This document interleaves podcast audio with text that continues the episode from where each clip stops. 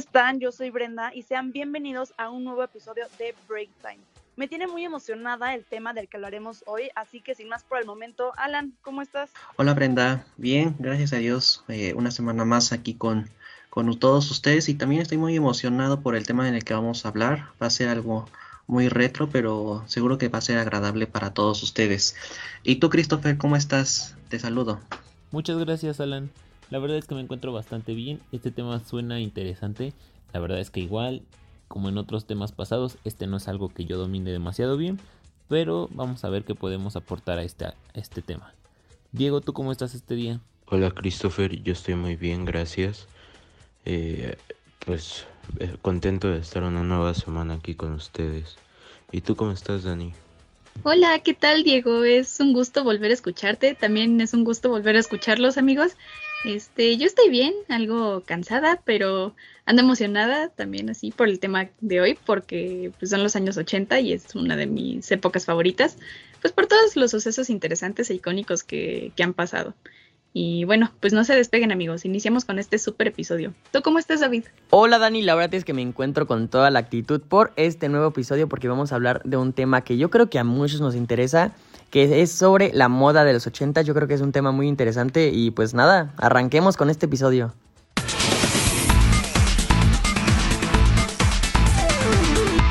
Y bueno amigos, en esta semana hablaremos de un tema que me parece bastante interesante. Hablaremos sobre los 80s y los sucesos más... Les contaremos un poco acerca de los sucesos más importantes de esa época, tanto deportivos, culturales como de moda. Abarcaremos distintas etapas dentro de esa fecha y pues nada, vamos a empezar. La década de los 80 fue una década de contrastes, las tensiones de la Guerra Fría entre Estados Unidos y la Unión Soviética, el terrorismo mundial, la existencia del SIDA y otras grandes tragedias marcaron esta década. Pero también fue una época de grandes avances y descubrimientos como el primer PC o el Internet, Además, fue la década donde brillaron artistas como el rey del pop, Michael Jackson, y a nivel regional se puso fin a las dictaduras de varios países de Latinoamérica. John Lennon es asesinado en Nueva York. El lunes 8 de diciembre de 1980, el músico británico John Lennon fue asesinado en la entrada del edificio Dakota, en Nueva York, en su lugar de residencia. El culpable, Mark David Chapman, quien disparó cinco veces contra el ex cantante ídolo de The Beatles. Lennon acaba de regresar del estudio de grabación Record Plant Studios con su esposa Yoko Ono y fue declarado muerto a su llegada al St. Luke Roosevelt Hospital Center. Atentado contra el Papa Juan Pablo II. El 14 de mayo de 1981, el Papa Juan Pablo II estaba saludando a más de 10.000 seguidores en la plaza de San Pedro, cuando de repente se escuchó una ráfaga de tiros. El objetivo, el pontífice. Con apenas 23 años, Mahmed Ali Akka ya había amenazado al Papa en 1979 cuando escribió una carta diciendo que, en nombre del Islam, mataría a Juan Pablo durante uno de sus viajes. Juan Pablo II se salvó y perdonó al agresor. Primera mujer estadounidense en el espacio. El 18 de junio de 1983, Sally Ride se convirtió en la primera mujer estadounidense en volar al espacio cuando el transbordador Challenger fue lanzado en la misión STS-7 Wright fue vital en ayudar a la tripulación a despegar satélites de comunicación y conducir experimentos. Nacida el 26 de mayo de 1951 en California, Wright asistió a Stanford University y se graduó en física. Logró vencer a otros mil que sometieron solicitudes para una vacante en el programa de astronauta en la NASA. El desastre nuclear de Chernobyl. El 26 de abril de 1986, uno de los reactores de la planta nuclear de Chernobyl en Ucrania explotó. Esa noche fallecieron dos trabajadores y semanas después, decenas más de envenenamiento por la radiación que hubo tras la catástrofe nuclear. Junto con el accidente nuclear de Fukushima en Japón de 2011, el más grave en la escala internacional de sucesos nucleares y radiológicos, Chernobyl constituye uno de los mayores desastres medioambientales de la historia. La histórica caída del muro de Berlín. El Partido Comunista Alemán de Berlín Este anunció el 9 de noviembre de 1989 que a la medianoche de ese día se les permitiría a todos los ciudadanos de la República Democrática Alemana cruzar los bordes del país. Por primera vez desde 1945, Berlín estaba unida otra vez. Unos 2 millones de ciudadanos visitaron Berlín Oeste con picas, martillos y cualquier herramienta que les permitiera desmoronar el muro de Berlín, que por tanto tiempo dividió una nación. La reunificación fue oficial casi un año después, en 1990. Y bueno, pues estos son solo algunos sucesos importantes que ocurrieron en esta década. Dani, ¿tú sobre qué sucesos nos hablarás? Wow, Bren, yo pues ubicaba más o menos la mitad de los hechos que mencionaste y sí me quedé bastante impresionada. Ubicaba más o menos este, pues lo de Chernobyl, también lo del muro de Berlín y el atentado. Pero bueno, yo también quiero comentarles sobre otros acontecimientos, este, pero sobre todo de, de México. Entre 1982 y 1984, el Producto Interno Bruto de la región, el PIB, se estancó la inversión fija se redujo en cerca del 5% de la producción anual latinoamericana y pues esto se trataba del inicio de la crisis económica de, los 80. También este, esto es extra pues, pero mi mamá cada vez que le he preguntado cómo, vivió, cómo vivió y qué experimentó en los 80, este, ella siempre me dice que fue una época de paranoia total, porque pues en las noticias estaba que lo de la Guerra Fría, que de Chernobyl, la crisis económica, este, lo del muro de Berlín, etcétera, y había un pensamiento del fin del mundo muy cañón. Pero bueno, regresando a estos acontecimientos, aquí hay uno de mis favoritos que fue que en el zoológico de Chapultepec nació el primer oso panda en cautiverio, que se llamaba Towi, y hasta le hicieron una canción. Luego, también a inicios de los 80, específicamente en el 81, México recibió a varios artistas como Queen y en el 89 a Rod Stewart, y esto fue digamos que el inicio de los conciertos de música alternativa en México. Y por último, quiero compartirles este acontecimiento curioso en el que cinco pinturas fueron robadas del Museo de San Carlos. Estas eran obras de Rubens, Tintoretto y Anton van Dyck, con un valor aproximado de 70 millones de pesos cada una, y después de un mes del robo, de estas pinturas son recuperadas, y lo chistoso es que un pintor de 24 años las robó, para inspirarse en ellas. Ahora sí que, pues digamos que las pidió prestadas, entre muchas comillas. Pero bueno, vámonos con esta joya de canción llamada Radio Gaga de Queen. Disfrútenla.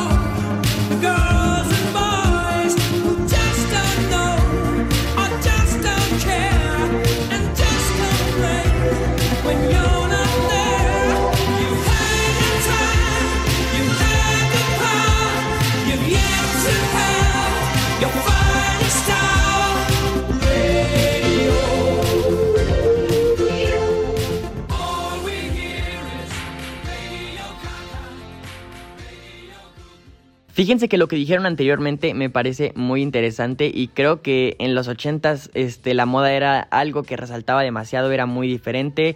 Todo era como con ropa grande, audaz, completamente, era como algo glamoroso por así decirlo.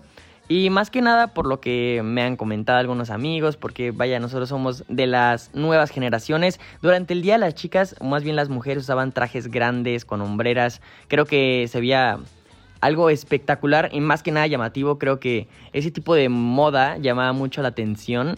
Y yo creo que los outfits eran algo que destacaba mucho. Yo creo también para ligar o, ese tipo de cosas.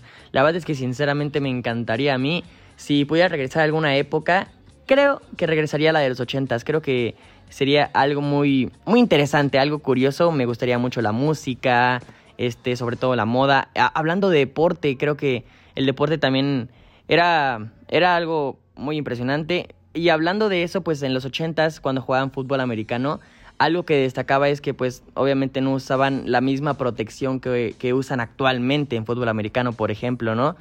En esa época pues no tenían como por decirlo los colchones que se ponen entre el casco, en las sombreras y pues por ello se, se lastimaban más, por así decirlo. Y en cambio actualmente en el deporte, eh, específicamente en el americano, pues ya, ya hay más protección, se enfocan más en, en, cuidarte. Y no solo en eso, sino en todos los deportes, creo que ha cambiado mucho. Y, y creo que ya la gente se enfoca más en el cuidado, en el cuidado pues de cada persona, ya, ya hay más protección por así decirlo, porque han habido como nuevas tecnologías o, otro estilo. Creo que en general ha cambiado demasiado. Y sin duda me gustaría volver este un tiempo a esa época de los 80, sería maravilloso. Bueno, yo les voy a hablar sobre la música en los años 80. ¿Cómo era la música en los años 80? Según algunas fuentes se dice que, que la música de esos años se caracteriza por la aparición en sus contenidos, especialmente a principios de esa década, de todo un bagaje de elementos sonoros provenientes de novedosos instrumentos electrónicos, con sonidos relativamente nuevos. Es imperioso recordar que para esa época muchos de esos instrumentos musicales, especialmente los teclados, comenzaban a hacerse populares por sus precios cada vez más accesibles. Uno de los géneros que más preponderancia ha tenido en los 80s fue la música disco o música dance completamente contrapuesta a la música clásica, de rítmicas que invitaban al baile con, las discotecas. Los 80 se caracterizaron por toda una movida de danzas, especialmente hechas para bailar y moverse. Este hecho favorecía la interacción de las personas y las parejas en las discotecas, razón por la cual las discotecas que se e, especializaban en este tipo de música causaban furor y estaban de moda. La música en los años 80 se dice que fue la época dorada y yo estoy de acuerdo. En primer lugar porque nacieron nuevos estilos musicales que hasta la fecha sigo escuchando con mucho gusto y estoy hablando del heavy metal. Aunque ya tenía antecedentes en los años 70, en los 80 se afianzó y se popularizó más y cosechó grandes éxitos. En esa época tenemos a Judas Priest y Iron Maiden. De igual forma, estas bandas seguro que inspiraron a lo largo del tiempo a músicos más jóvenes. Por otra parte, surgieron muchos éxitos de diversos grupos y que si los comparamos con otros, los años 80 es la década que más vendió en cuanto a copias se refiere. Por ejemplo, tenemos a Michael Jackson. En 1982 lanzó su sexto álbum, Thriller, y en ese entonces vendió más de 50 millones de copias. Ningún músico en su momento logró superar esta cifra, como ACDC que vendió poco más de 45 millones de copias. Este grupo fue el que más se le acercó. Luego tenemos a Bruce Springsteen, Guns N' Roses y Whitney Houston. Desde los años 60, 70 y 90 no hay disco que haya superado lo de Michael Jackson en cuanto a ventas y fue en la década de los 80. El acontecimiento más grande y épico que sucedió en esos años en cuanto a la música se refiere fue el festival Live Aid, que fueron dos conciertos realizados el 13 de julio de 1985 de forma simultánea en el estadio de Wembley de Londres y en el, estadio, y en el John Kennedy Stadium de Filadelfia, con el motivo de recaudar fondos en beneficio de Etiopía y Somalia. Un billón de personas vieron el espectáculo. Así es como lo ves, un billón de personas en un total de 110 países distintos fueron los que lograron ver los conciertos en vivo gracias a la alta tecnología que se tenía en ese tiempo y los 13 satélites más modernos de aquel 1985. Y bueno, pues estos son los acontecimientos y los hechos que más, más relevantes sucedieron en esta década y, y bueno, ahora mi compañero Christopher les va a hablar sobre el cine. Adelante, Christopher. Gracias, Alan. Fíjate que esas son noticias bastante interesantes que yo no sabía yo les voy a hablar un poco sobre el cine de esta década. Esta década fue especialmente exitosa en Estados Unidos, ya que el capitalismo estaba en su mayor auge, y eso provocó que las necesidades culturales de la sociedad se transformaran, desde la moda hasta la música. Siendo así como nació la cultura pop, en el cine los géneros más vendidos eran la ciencia ficción y el cine de aventura. Las películas más famosas de esa década fueron E.T. el extraterrestre, que como todos sabemos trata de un extraterrestre que es olvidado en la Tierra y un niño lo encuentra y junto con su familia lo protegen para que no se lo lleve el gobierno y pueda regresar con su familia. La segunda película es Los cazafantasmas, que este año vemos un remake nuevamente de ella. Es una película bastante divertida sobre cuatro amigos que se encargan, como su nombre lo dice, de cazar fantasmas. La siguiente película es Karate Kid, que tiene más de una película y también vimos ya un remake hace unos años. Esta película la verdad es que a mí me gusta mucho, me parece bastante entretenidas las técnicas que ocupaba el señor Miyagi para dar, para enseñar el karate. Gremlins. Esta película está muy divertida, digo actualmente verla es como pues muy raro eh, por los efectos especiales que había en ese entonces, al igual que todas las películas que les estoy mencionando.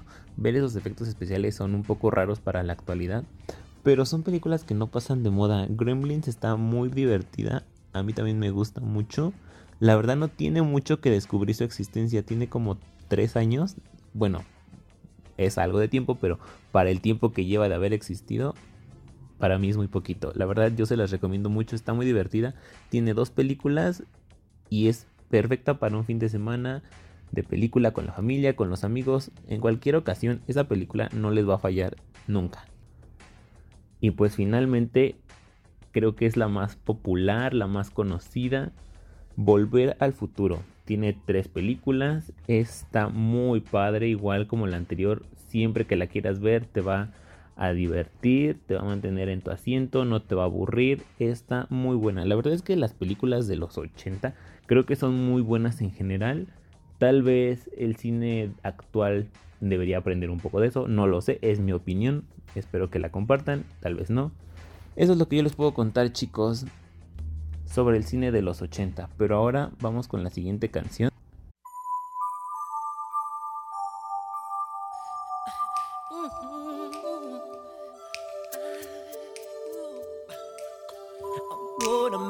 change for once in my life. It's gonna feel real good, gonna make a difference, gonna make it right. As I turn up the collar on my favorite winter coat, this wind is blowing my mind. I see the kids in the street with not enough to eat. Who am I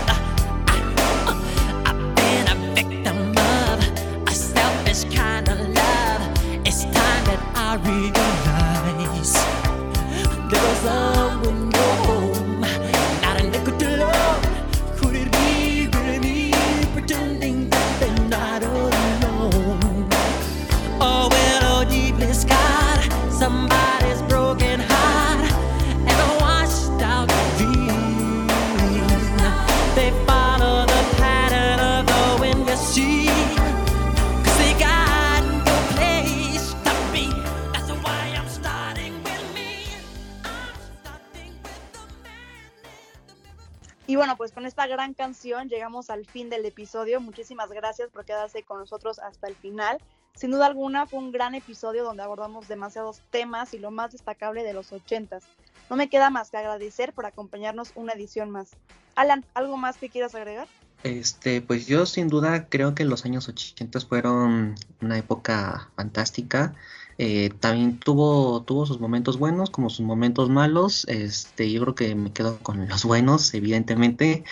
me, hubiera gustado vivir cómo fue la música en ese tiempo y porque yo, amo la música, ¿no? Y, hubiera dado lo que, lo que sea por estar en esos grandes conciertos que hubieron en, en esos tiempos, ¿no? Y bueno, pues espero que les haya agradado esto, lo hemos preparado con mucho cariño para ustedes. Esto fue Brick Time y a nombre de mis compañeros, muchas gracias. Hasta la próxima.